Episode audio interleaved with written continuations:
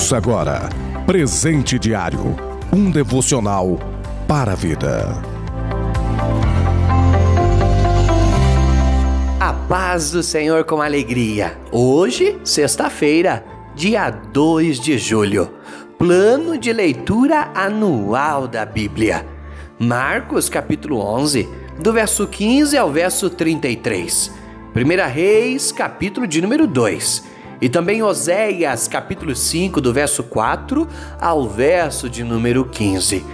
Presente diário deste dia tem como título Frutos. Leitura bíblica, Marcos, capítulo 11, verso 21. E Pedro, Lembrando-se, disse-lhe: Mestre, eis que a figueira que tu amaldiçoaste se secou.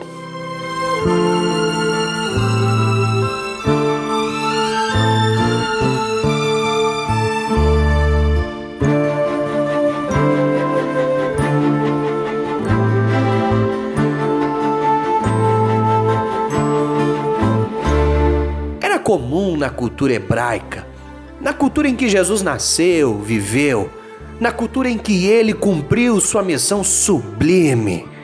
Era comum que os profetas, líderes religiosos, quando iam expressar uma mensagem espiritual, eles expressassem através de uma encenação simbólica.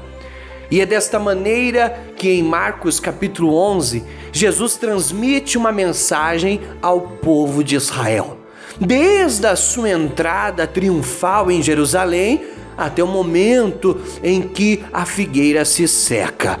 Jesus ele passa uma mensagem para o povo de Israel.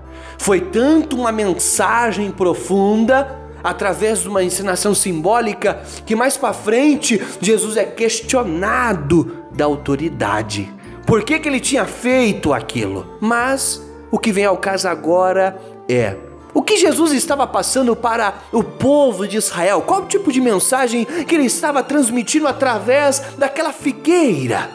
Ou que mensagem que ele também estava transmitindo a nós através desse ato? Porque Jesus, ele chega até uma figueira porque estava com fome. E quando ele chega àquela figueira, ele não acha fruto. E imediatamente ele amaldiçoa aquela figueira para que nunca mais nascesse fruto dela. Então os discípulos ficam espantados. No dia seguinte, continuando a missão deles, Pedro observa que aquela figueira tinha se secado desde as suas raízes. Então ele lembra a Jesus. E Jesus responde para Pedro dizendo: Tende fé em Deus. O que Jesus estava passando para o povo de Israel e o que ele estava transmitindo para nós. Eu aprendo através dessa passagem apenas uma coisa: que fomos chamados para dar frutos. Em Evangelho de Jesus Cristo, segundo escreveu João, capítulo 15, no verso 16, ele vai nos dizer que não fomos nós que escolhemos a ele, mas ele nos escolheu e nos nomeou para que nós viéssemos dar frutos e que o nosso fruto viesse permanecer você foi chamado para dar fruto. Nós fomos chamados para dar frutos. E através dessa passagem eu aprendo que a aparência é importante, mas não é tudo. E que tudo é o conteúdo, mesmo que a aparência não revele tudo. Ei, talvez você não entendeu, mas se lembra e nunca se esqueça é melhor um fruto do que muitas folhas sem nenhum fruto. Você foi chamado não para viver de aparência.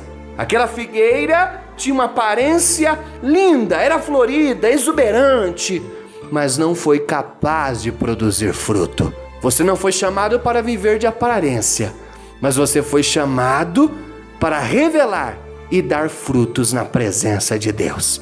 Não se esqueça disso, porque aquele que vive de aparência um dia se secará, mas aquele que vive de frutos, esse permanecerá para todo sempre. Desejo para você toda sorte de bênção.